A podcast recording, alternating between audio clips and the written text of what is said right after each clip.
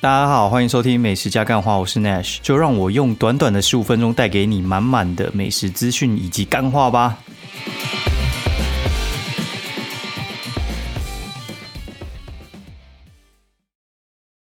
Hello，，大家好，欢迎收听美食加干话第四季的第九集，我是 Nash。然后最近在进行那个新生活运动，新生活运动到底怎么回事呢？就是，嗯，我。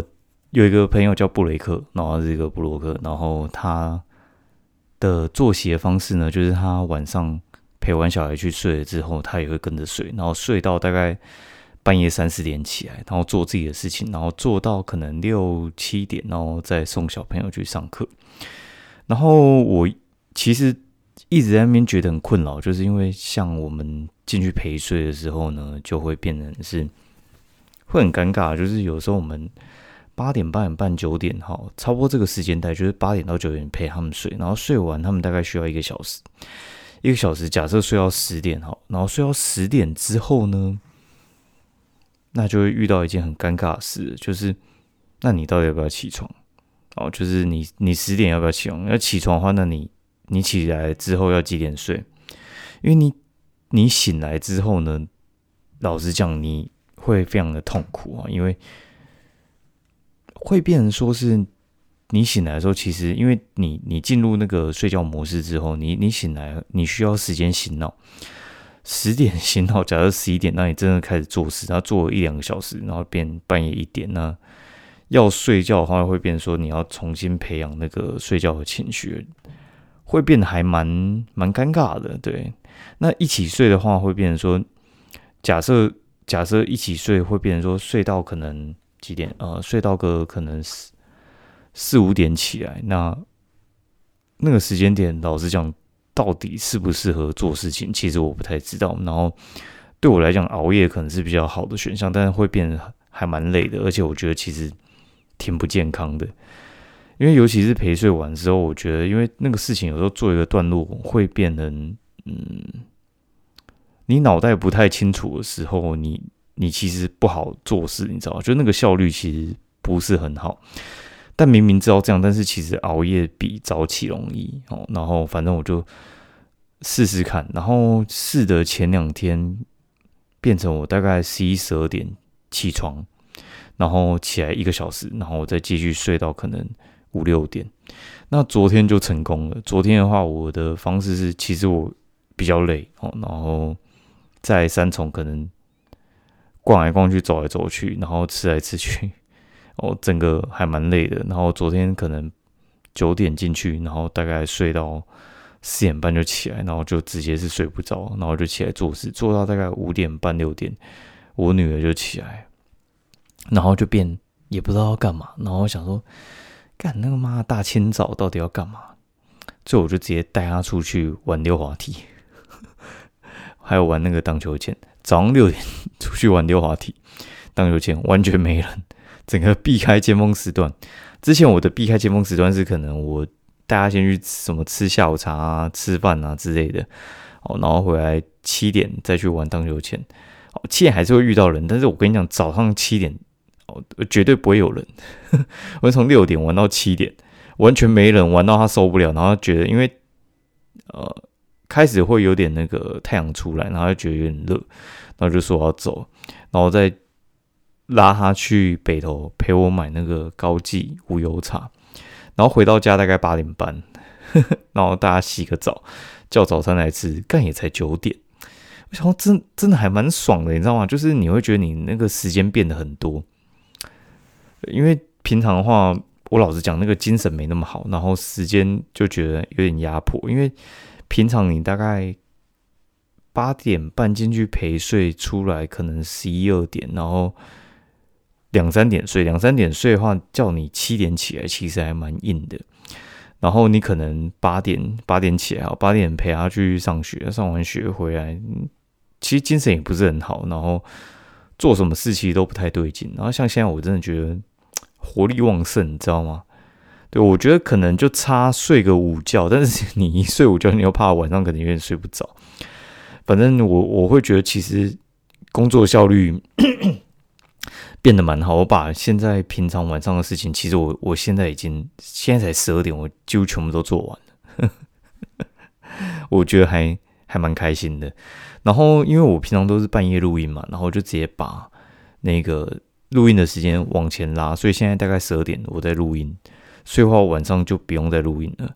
然后像什么洗衣服啊，然后还有一些什么倒垃圾啊这些东西也全部往前拉，我觉得挺好的。然后给大家做个参考，我也不知道可以持续多久，就直接立个 flag 这样，然后就觉得应该应该还不错了。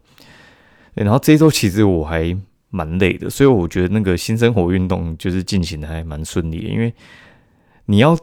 你要很早睡，其实第一个是你你原本就习惯很早睡，然后不然的话就是你要够累。因为我之前其实我应该也有尝试过个一两次，但是真的真的没办法，就是会失败。就是因为你如果不够累的话呢，你可能进去躺个一个小时，你还还是会还是会自己就跑跑起来这样子。然后这礼拜蛮累，是因为我有看两场那个。P.L.G. 就是台南的那个冠军赛哦，然后进去看了两场，都国王输，我觉得还蛮不爽。但，嗯，该怎么说？我觉得看的蛮开心的，因为我觉得台湾的篮球有在进步，然后他可以抓到不一样的球迷哦，像是我这种。其实我没怎么在关心台湾篮球，因为我觉得台湾篮球很烂。对，但是你再怎么烂，你可能也知道什么林志杰啊，这这种嘛，什么田磊啊，就是老一辈的黄金年代的那些球员，耳熟能详。但是就是没看过他们打球，然后看了就觉得，哎，其实还算蛮有魅力的，因为他们打起球来，你就会觉得说，哎，嗯，就觉得算算蛮迷人的吧，因为他那个感觉就会让人家觉得说，嗯。是有魅力的哦，就是整个那个气氛，因为我觉得其实你要好看的话，其实篮球绝对是比棒球好看，因为篮球那个节奏其实是还蛮鲜明的，就是他们比赛时间嘛，就是哦一节十二分钟嘛，然后四节四十八分钟正规嘛，然后还有叫暂停，然后电视暂停啊，哦，然后还有就是。一些战术有的没的，然后中场休息，然后每一节休息这样子，他那个节奏其实非常非常快，然后就是很快速的一直推进，然后一直进行，然后你就觉得说哇很紧凑，然后因为那个场馆很小，然后又是室内，所以话他喊起来其实蛮震撼的，所以看的时候还蛮投入，所以你看完两个小时，所以会觉得其实还蛮累的，哦精疲力力尽的那种感觉，然后台湾的。场馆的话，北部的话比较常出赛的就是新庄跟和平嘛。然后其实和平我一直想去，但是也没什么机会去。我新庄这样子应该去了三四次了吧。然后我觉得新庄的场馆普通，不能说烂，但是真的就真的就是普通。然后我觉得和平真的还蛮不错的。和平就是一个还蛮适合哦商业的一个场馆，我觉得和平的那个感觉就是，它就是一个很完美的商业用的篮球场，然后应该是台台湾甚至是台北，诶，台北甚至台湾了，应该是最好的一个场馆。然后我觉得进去看就很舒服，它的座位设计，然后那个动线，然后还有就是整个。环境就是你那边觉得看球是一个享受了，但我觉得他们跟那个新庄都有一个缺点，就是它里面要卖一些吃的、一些商品部之类，我觉得都还太小，就是跟篮球比真的是，因为跟棒球比没得比。哦，棒球就是像那种很烂的天幕，你你还是会觉得它很开阔，就是他们的那些什么商品部啊，然后还有一些贩卖部，你都会觉得说，嗯，它真的就是贩卖哦，就是像。吃的它不像是这种硬架上去的，就是天母其实已经算是天母的那个摊位是有电没水，但是再怎样都会比就篮球场在室内炸东西哦，那个那个味道真的散不太太去。我我觉得其实好很多了，对，好，那就就先讲到这边。我觉得新生活运动就是推荐给大家。那我我直接来讲吃的哈，因为这一周有去台中，所以其实。呃，东西还还蛮多的，然后就就来讲，然后我们就吃了一些什么合菜啊，有的没有的，什么有的就是没的之类的哈。然后我们就来讲一下哦。然后可能这次的范围很多，所以我们就讲的篇幅会比较大哦。星期一后我们就去纪元跟龙龙园。那为什么会去两家店？其实原本是朋友聚餐啊，然后先约的是纪元，因为他的鸡汤很有名嘛。那我们七八个朋友去吃纪元，然后。我老实讲，我觉得还好，就是它除了鸡汤之外，它的热炒类，我觉得，哦，可能只有纪元豆腐比较好吃，其他我我我觉得偏普通。那吃完之后呢，我们就不讲它到底多多普了哦。然后凉拌三四千万不要点哦。然后我们出来之后，我们就一个感觉就是。看，真的很普通诶，然后我就觉得有点，因为你知道普通的话，大家动筷的那个比例就会偏低，就是大家其实都没什么吃饱，就是你叫的那个量其实够大家吃饱，但是大家普遍没什么吃哦，然后就一个人吃了七八百块，然后吃七八百块都不知道到底要怎样，就这边讲说是不是要刷通啊，然后去吃点别的，因为太太普通的话，就是会想要吃别的。那我们就去龙龙园，然后龙龙园它其实是在大安捷运站对面哦，然后。这家店也算是老牌店，然后应该应该老板是深蓝的吧，我的感觉了。为什么会这样讲？因为就它里面全部都是那个国民党党政高层的合照哦，然后我觉得还还蛮好吃的哦。然后这家这家店的那个的那个菜的水准，我觉得是够高的。然后不管做什么，我觉得都还蛮不错。然后。但我觉得也蛮蛮好笑，就是我们去的时候，哎，奇怪，为什么结账的时候比我们想象中贵？然后一看，原来它上面那个小份，它它全部给我们点大份，干妈的，我们已经先吃完纪元，然后去龙源，然后又给我出大份的，真的是干你娘，怎么吃得完？怎么吃得完啊？但是我我真的觉得蛮好吃，我还蛮推荐龙源的，大家可以去吃看。就是你吃完，然后第二家你还觉得好吃，那代表说它其实是还蛮不错的。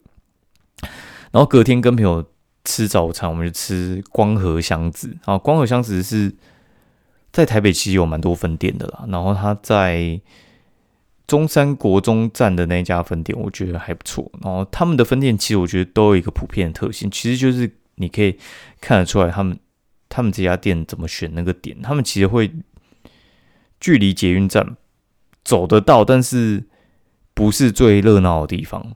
哦，就是走得到，好，然后他们会选那个，就是整个场地偏大，然后偏完整，然后它的装潢也不会用的特别好，然后就是舒服大，然后不到好，好，然后我觉得餐点还不错，哈，餐点还不错，然后它优格你一定要吃，我每次吃它优格，我觉得就很赞，然后吃完之后，我就坐车到那个呃大安站科技大楼那边去，然后。跟朋友去吃川味面点哦，川味面点它其实这家店就是我以前在上班的时候，我们啊，我们那个小组的人就还蛮蛮爱去吃的。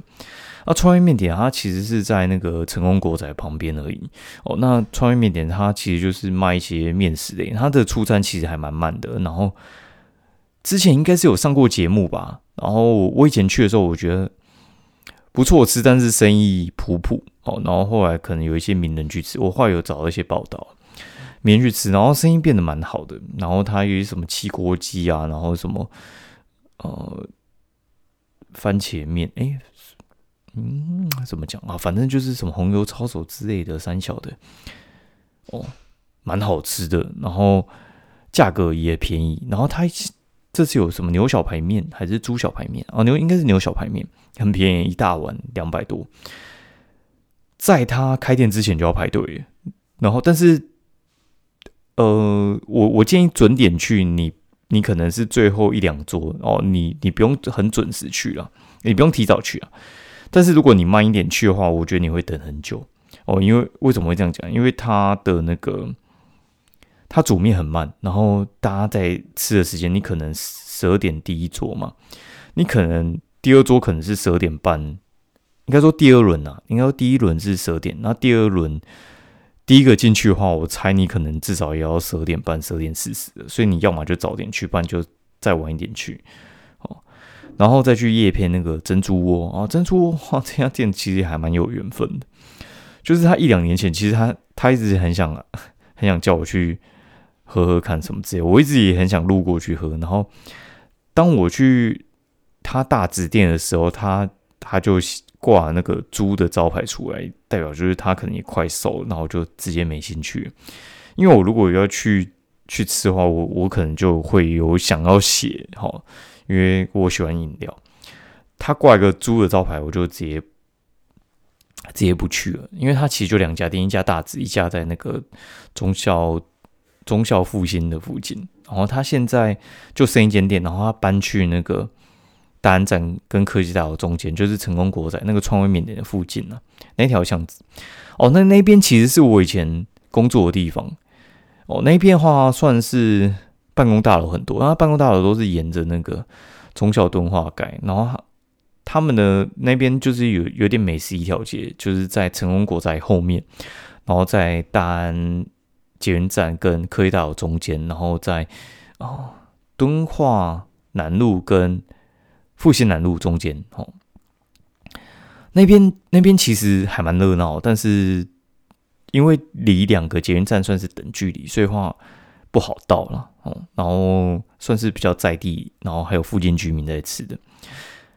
我觉得它珍珠系列都不错啦，然后茶也算够有水准，然后推荐大家去试试看。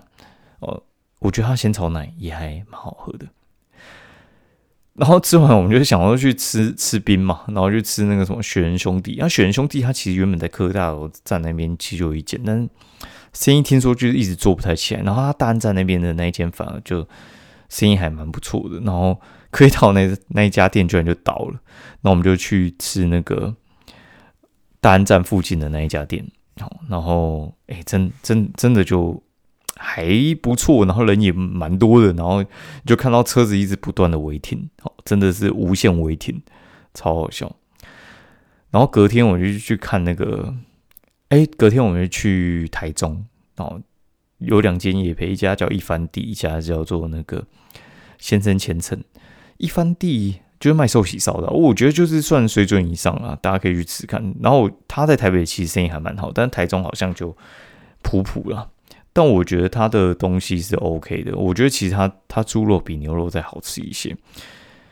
哎，推荐好。然后先生千层的话，其实我觉得他不太需要夜配，我觉得他们他们在台中生意蛮好的。他高雄起家的，然后高雄有三间店，然后。再开上去台中，那台中第一间店很成功，所以他们现在开第二间。反正吃完之后，我就去去吃那个阿斗伯，然后还有买一个八药喝茶就回台北。对，因为其实 两间店的话，其实这样时间还蛮赶的。对，然后隔天的话就跟朋友去那个北投吃透透哦，北投吃透透，我们就去吃第一间就去吃那个北投干酪韭菜盒，然后。这家店其实我吃很久，我应该吃了七八年了吧。然后那个韭菜盒真的很优质，然后还有它的那个高丽菜啊，然后还有它的那个红豆饼，我觉得都很都很不错啊。记得要先订，不然的话，我觉得有时候我去都没什么可以买。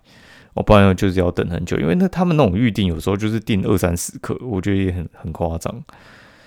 好，反正很扯。然后再去那个 A R 仔，那 A R 仔的话，它其实是我吃很久的一家店呐。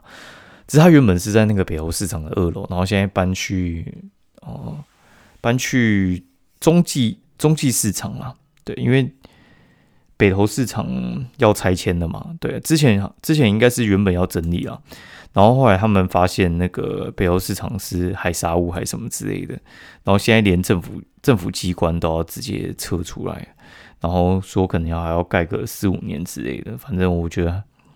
干超靠北的，对，很靠北。然后好像是那个什么 C N 票选台湾非吃不可，因为他原本在二楼，然后环境很脏，然后他反而搬去中继市场，然后在一楼，然后环境变很好。然后之后，因为原本会去吃的人就会去吃嘛，然后因为环境不去吃的人，现在就会去吃，所以他他变得变得环境更好，然后客人更多，所以我觉得还还蛮好笑的。就是生意变更好，然后它，哎，我觉得它全品相都很好吃啊，没有没有什么雷的。然后卤肉饭，我觉得应该是台北台北市里面应该是前三的啦。我觉得我自己会很推荐它的。然后还有黄记跟那个就是南机场的那那一间，那叫什么小迪啊？我觉得这这几间很好吃。然后我们就去那个传统之最豆花店，好吃优质好，然后老板也很客气。然后我们再去那个水水某那个小卷米粉，然后这家店，哎，水某我也是很喜欢吃。然后水某他其实他很尴尬，就是因为他他以前。嗯，他以前是开三个小时，然后现在开两个半小时，你就知道其实现在越越来越不好吃的哦，真真的很扯。我我老实讲，我觉得它比那个比比台南的一些店还好吃，然后他也没加什么味精，他就是真的很很纯粹的那个很纯粹的。嗯，很纯粹的叫什么小卷的甜，它不太像是那个什么，不太像是那种就是加糖的那种那种甜，哈，或味精很多的那种甜，我觉得我觉得很棒。大推，真真的真真的非常非常非常非常的推荐，好，然后真的很优质，然后它炒的跟盖饭我觉得都很棒，哦，大家一定要去试看，然后加它的辣，然后它的小菜也不错，推荐。然后回程的时候，就是我们原本要去吃什么汉奇肉羹还是什么，还是上圈哦，反正就是北投其实有一些肉羹店还蛮有名的，然后他就觉得啊，算了算了，我们去喝豆咖啡哈，哦，豆咖啡就是妹子很正哦，然后咖啡也不错，就这样。好，然后昨天我们去那个三重吃到饱，三重吃到饱。第一间店，我觉得，因为我们有些朋友比较慢会来，然后有些朋友可以比较早，我们就第一间先约二店，然后这边先集合等人，然后这边吃啊，哎，也没什么好讲，就是红茶跟三明治蛋饼都很强啊。然后吃完之后，我们就移动去我叶配叫卢好记，就是其实我这边有。有叶配叫卤好记，然后它是一家猪脚那个卤肉饭店，然后我觉得干真的是超好吃的，这家店一定会红。其实我觉得它不用找人叶配，它一定会红。对，然后价钱又很便宜，然后什么卤肉饭，卤肉饭三十五块，诶，卤肉饭三二十五吧，大碗三十五，猪脚饭六十五块，干这个这个价钱不红有鬼，对不对？哦，腿骨饭六十五块，这很便宜啊。对啊？然后反正就是因为我这边有夜配，所以我们就约吃完夜配之后，然后去那边绕一圈。那我们就去吃什么台南林丝木鱼哦，这个这些也没什么好讲，它就是名店。之前白中原吃过之后更红哦。然后它原本还有一家二代店是年前开的，然后现在搬去淡水，所以话我说年前搬去淡水，不是店搬去搬淡水就没开。对，反正这家店，唉。记得要加辣哦！他不管各种部位，什么鱼肠、鱼肚、鱼头啊、鱼皮啊、鱼肉啊，什么盖饭哦，真的是好吃到一个生活无法自理，给他一百分、两百分、三百分不为过啊！然后我们还去吃那无名割包，无名割包应该也是台北整个大台北区第一强，这这没什么好说的。这这家店真的是。人家说什么一家子比较好吃，我就不可能，绝对是这家比较好吃。一家子很强了，但是我觉得它大概也只有六十分，这家店才称得上是一百分。他们的那个不是给你一片啊，你知道一片的那种控肉就有可能没那么好吃，他们就是好几块很棒的那个控肉煮在一起的。哦，什么元芳根本不能打，这间店绝对是比他强啊。它的坏处就是一定会排，然后我有一次真的没排，就是疫情的时候，那我很早去，真的没排。但你知道疫情的时候，你稍微就我一开始去没排，然后我出来排排个七八个人。哦，这次去是直接十一点排七八个人，出来可能十五个人的吧。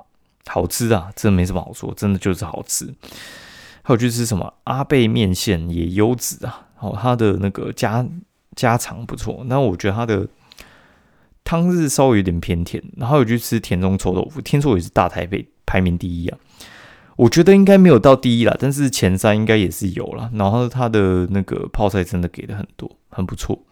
还有吃什么碎碎绢醋豆花，我觉得也还 OK 啦，但就是中上吧。我觉得大概就是七八十分。好，好，因为它只有纯外带，所以我觉得那个就会在我心中再稍微再扣一点分。